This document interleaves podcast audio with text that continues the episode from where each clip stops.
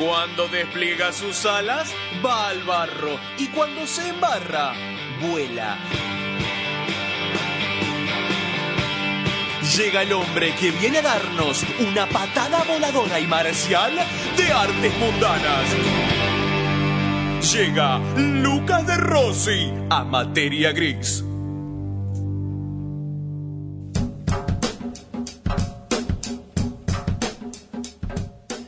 Llega Lucas de Rossi, vuelve Lucas de Rossi, nuestro querido amigo, porque la vida es una tómbola, vamos y venimos, así la vida de Maradona y así la historia. Eh, siempre nos vamos a quedar cortos con lo que podamos decir. No hay forma de abarcar todo lo que hay para decir y siempre habrá desde el otro lado miradas críticas juzgando por qué dijiste esto o por qué no dijiste lo otro. Sí podemos aseverar que estamos hablando desde el corazón, desde lo que sentimos y seguro que algo nos falte, pero para que pueda entrar todo lo que queremos decir, Lucas de Rossi y las artes mundadas, que hoy, ¿qué nos traen, querido Lucas Gastón?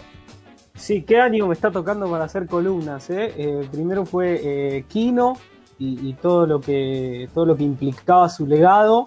y bueno, ahora pasó esto. La columna iba a, ir, por cualquier otro lado, va, no por cualquier otro lado, pero digo, íbamos a hablar de un poco las implicancias de la figura de Dios o de la figura de la deidad en el arte, es decir, eh, cómo ha sido tratado durante, durante los diferentes periodos de tiempo. Y, bueno, eh, ahora eh, nos toca hablar de Maradona, como dice Galeano, que fue uno de los textos más replicados en redes sociales en estas últimas horas, el dios más humano, ¿no? Un dios de barro, un dios pagano, decía Galeano, para hablar de, la figura de, Maradona. Y bueno, Parece increíble que hayamos pensado esta columna de Dios en un, día como hoy, pero pasó. Eh, bueno, me, gustaría retomar con algunas palabras que dijeron ustedes al principio. Lelu habló de inmenso, vos eh, hablaste de, que no se puede abarcar. Bueno, claramente son dos, eh, son dos adjetivos que van con la figura de, Maradona. inmenso, justamente en su definición en el diccionario, tiene que ver con algo relacionado a Dios, lo dice el diccionario, dice algo tan grande y tan fuera de los límites que, puede aplicarse a Dios. Algo inmenso es algo que puede aplicarse a Dios. Eh, y después por otro lado, que es una palabra que me gusta muchísimo a mí, que es inabarcable. Eh, ¿Qué implica que algo sea inabarcable? Bueno, lo mismo, está eh, fuera de los límites de, la comprensión, que, no, que, no, que no se puede abarcar, que no se puede abrazar, que no se puede contener, eh, inabarcable implica algo, algo, algo también muy grande y, muy incomprensible. Entonces, como esas dos eh, palabras me parece que, vinieron justas para hablar de, la figura de, Maradona. ¿Qué, ¿Qué, vamos a tratar de ir haciendo? Bueno, este programa es materia gris. Eh, y Diego Armando Maradona es una de las figuras más grises de la historia de la humanidad. Y él no se percibía así, él decía yo soy blanco o negro, gris no voy a ser en mi vida, decía el Diego, eh, pero sin dudas eh, es, imposible que eh, no se analice a Maradona sin sus grises. más allá de que él tuviera una percepción de la vida que sea binaria, Diego es Diego y es un montón de otras cosas, entonces es imposible que, que hablemos de una o de otra. Y en este debate de separar a la persona del arte, eh, que nosotros lo hemos tenido, recuerdo el año pasado, y que es un debate sin fin, y que es un debate que todo el tiempo va cambiando, también entra esto, también entra esto de eh, todo y nada a la vez, o de, o de, o de, o de, o de todas las cosas que implican eh, Diego Armando Maradona. Sabes que, Lucas, me, interesa mucho el tema de que estás, buscando adjetivos para definirlo, porque yo en su momento un poco me reía cuando se hablaba de iglesia maradoniana, pero también es cierto que tampoco sabemos si Dios existe. El Dios que teóricamente, el Dios religioso, no sabemos si existe, y sabemos que no tiene ni tiempo ni espacio, eh, más allá de no saber si existe. Maradona sí existió, y parece que no tiene tiempo y espacio. Y al Dios que, que se suele juzgar religiosamente, se suele decir que es un Dios bondadoso, pero tampoco lo sabemos por lo tanto, si Maradona se equivocó, tal vez Dios se equivoca. Creo que está claro que Dios puede equivocarse. Sí, total. La Biblia es un testimonio bastante largo de que Dios se ha equivocado. De hecho, ha mandado un diluvio, ha matado gente, como tampoco hay eh, registros de un Dios súper bondadoso. Eh, como digo, también, hay, que, evaluar si eso lo hizo Dios o, qué fue. sí, sí, o, bajo, o después hay que evaluar el contexto también, porque todo se evalúa según su contexto, pero digo, hay registros de que eh, Dios no es, es tan misericordioso como tan terrible, y digo, ahí también opera el gris. Eh, incluso en la figura de Dios, que supuestamente es omnipotente, perfecto, eh, y todo lo que un humano aspira a ser, también encontramos los grises, y eso se va a ir replicando en, todas las deidades. Pero salgamos de la columna original y volvamos al hecho Maradona. Eh, hay algo en la divinidad o en la figura de Dios eh, y en la religión, más que nada, o sea, en, esto que decías de la iglesia maradoniana y en de, un culto que sigue o que idolatra a una figura, eh, que es el mecanismo de la fe, por supuesto. Donde opera el culto, opera en el mecanismo de la fe. Ahí es donde nos encontramos con la figura del Dios, porque creemos en esa, en esa figura, entonces le rendimos cultos porque opera el mecanismo de la fe. Bueno, increíblemente en Maradona para mí también hay un mecanismo de la fe, sin dudas, es indudable.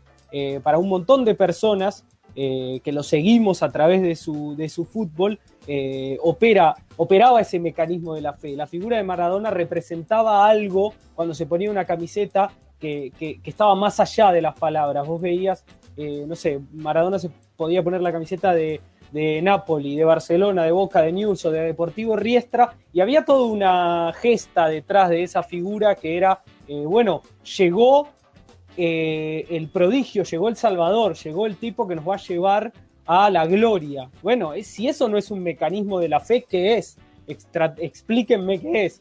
Eh, digo, para mí hay una fe eh, inclaudicable, digo, y, Napoli lo experimentó más que nadie.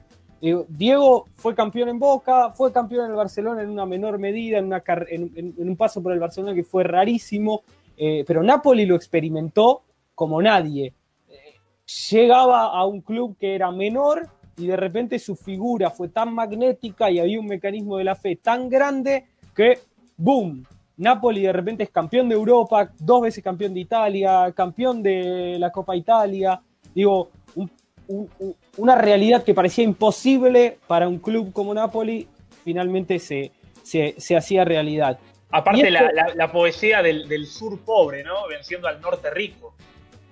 Claro, total. Bueno, ahí también hay una construcción de Maradona, sin duda que era, él fue el primero que se animó a denunciar el poderío del norte, eh, siendo una enorme figura. Él, siempre marcó el poderío y el racismo que existía en el, en el norte. Eh, después también tuvo vínculos con la camorra en Nápoles. Por eso digo, los grises están en todos lados, como él cuestionó al poder italiano, pero también se vinculó con el poder italiano, porque la camorra claramente era un poder italiano. Eh, él decía que no podía escapar de eso, o que por lo menos la camorra lo tenía controlado con la falopa, con la cocaína. Bueno, qué sé yo. Digo, eh, Maradona evidentemente también era una figura de poder y de importancia para la camorra. Eh, y es cierto que a veces capaz no puedes escapar de ese poder porque ese poder es, es, muy dañino. Pero bueno, digo, ahí está el gris de nuevo. Lelu también decía algo al principio Em, que tenía que ver con eh, los dioses griegos, que tenía que ver con el mito, se hablaba del prócer. Bueno, la figura del prócer en general está acompañada de una gesta, ¿no? O sea, vos decías bien, se nos murió el último prócer. Bueno, la figura de un prócer en general está acompañada de una gesta. Es decir, en San Martín, ¿cuál es la gesta que reconocemos a la hora de decir San Martín es un prócer? Bueno, cruzó los Andes y libertó América, ¿no? Eh, es el gran libertador, San Martín. Y detrás de esa gesta es donde construimos eh, la figura del prócer. Bueno, Maradona tiene ese día de gesta, eh, que es los cuartos de final del Mundial de México del 86, donde va a construir el mito más grande de su historia y el mito más grande de la historia del fútbol, probablemente, eh, y ahí es donde va a construir esa gesta de, de prócer, ahí es donde ah. va a construir esa gesta de ícono, de Dios y de toda la idolatría eh, em, que tenemos detrás. Sí, yo además, además mirá, mirá que Gris, que metió un gol con la mano y después eludió a todos los rivales para compensar la situación anterior. Bueno, Daniel Arcucci, eh, en estos días, no, ayer mismo vi el documental de Asif Kapadia de Maradona que es eh, enormemente recomendable, más allá de que a Diego no le gustaba, Diego dijo no miren ese documental porque todo es mentira, el documental de Asif Kapadia es fenomenal para entender la figura gris que es Maradona, realmente fenomenal. El documental de, Asif Kapadia solamente explora los años de Maradona en el Napoli, ascenso y caída de los años de Maradona en el Napoli. Brillante. Eh, resumo, Arcucci en ese documental va a decir, eh, todo el mito Maradona se va a construir en el partido contra los ingleses, que es un poco lo que yo venía diciendo atrás, porque aparece la trampa y la genialidad. La trampa primero, en el gol con la mano, en, esa, en esa em, cosa de pibe de barrio que tenía, de jugar en el potrero, de, bueno, ¿cuál es el recurso para ganarle a un tipo que es el doble de alto que yo? Meto la mano, meto la mano, hago un gesto con la cabeza, apelo a la velocidad de la jugada y listo, ya está. Y me hago el boludo, porque él mismo lo cuenta, él dice, yo salí y miré en línea, porque lo primero que hice fue mirar en línea, porque si el línea levantaba la bandera, yo no podía festejar el gol. Y claro, porque el línea se había dado cuenta de la trampa. Cuando vio que el línea no se dio cuenta de la trampa y que el referee estaba apuntando al mediocampo, ya está, señores, fue gol. O sea, no hay nada más que decir. Después lo podemos decir, con 77 mil repeticiones podemos decir, fue un gol con la mano. En ese momento, la gesta de la trampa eh, y la idea del pibe de barrio ganándole al poder inglés fue eh, enorme, fue gigantesca. Y después además, además después, metió, un gol que vale dos, así que en definitiva compensó la situación anterior. No, perdón, y además no, no, quiero spoilear a Rossi porque seguramente está yendo para ahí, pero hay que decirlo.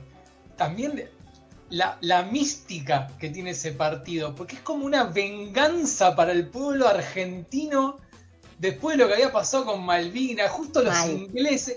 Es como que el chabón fue como, yo no sé si en algún momento él lo habrá pensado, pero yo creo que sí, por cómo él, nosotros deducimos que él era. Yo estoy seguro que en el vestuario dijo, a estos hay que ganarle por lo que nos hicieron. Acá hay que jugar el doble y hay que meter el doble de huevo porque hay que vengar a los pibes. Estoy seguro que en alguna de esas.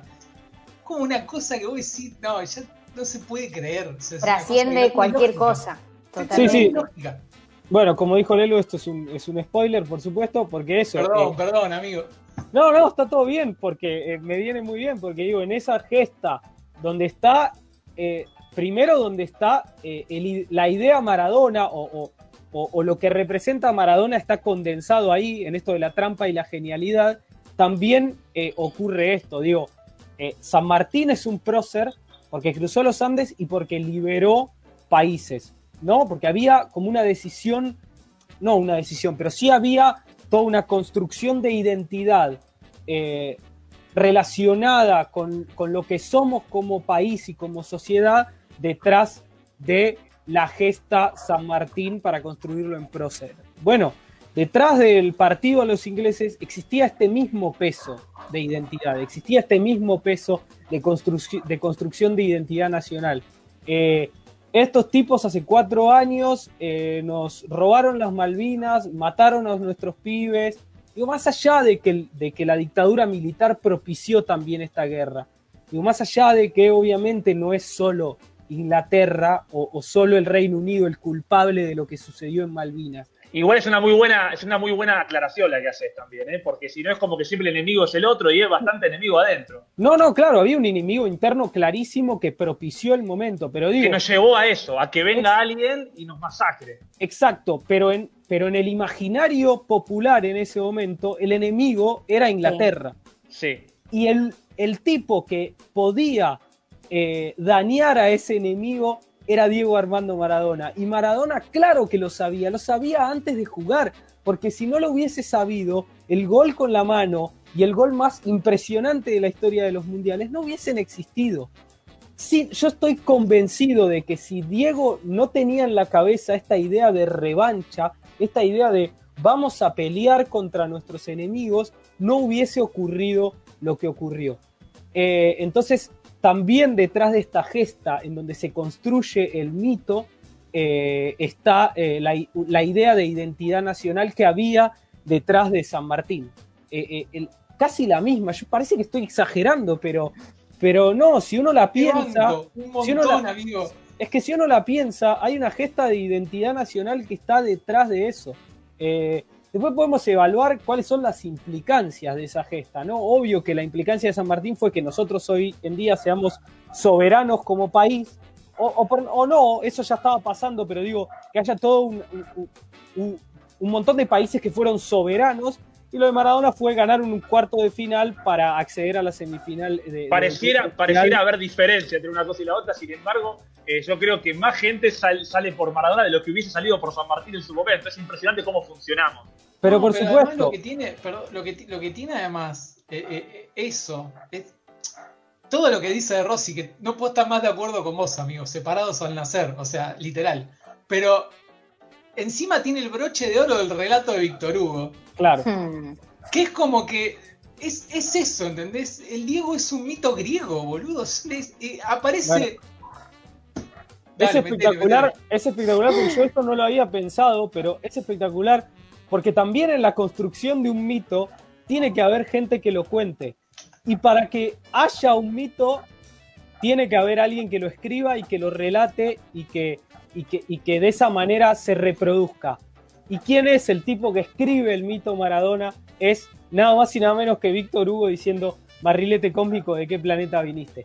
Sin dudas es eh, el, broche para construir el mito. Digo, la, gesta, eh, la, cosa de identidad nacional que había detrás y el relato de Víctor Hugo como este relato que después se va a pasar de boca en boca eh, y que nos va a llegar a nosotros eh, modificado. Si bien hay millones de videos en donde podemos constatar fácticamente lo que sucedió en el partido eh, con, los ingleses, no quita que haya habido una construcción de, legendaria alrededor de ese partido. Tal es así que Andrés Burgo escribió un libro solamente enfocado en ese partido que se llama El Partido. Bueno, me fui al carajo, creo que lo voy a cerrar acá porque tenía un montón de cosas más para decir, eh, pero es muy difícil abarcar a, Diego en, un corto plazo de tiempo. Eh, Igual está muy, bien, está muy bien que sea inabarcable, porque un poco lo Sin duda, sin dudas, así arrancamos hablando de inmenso e inabarcable.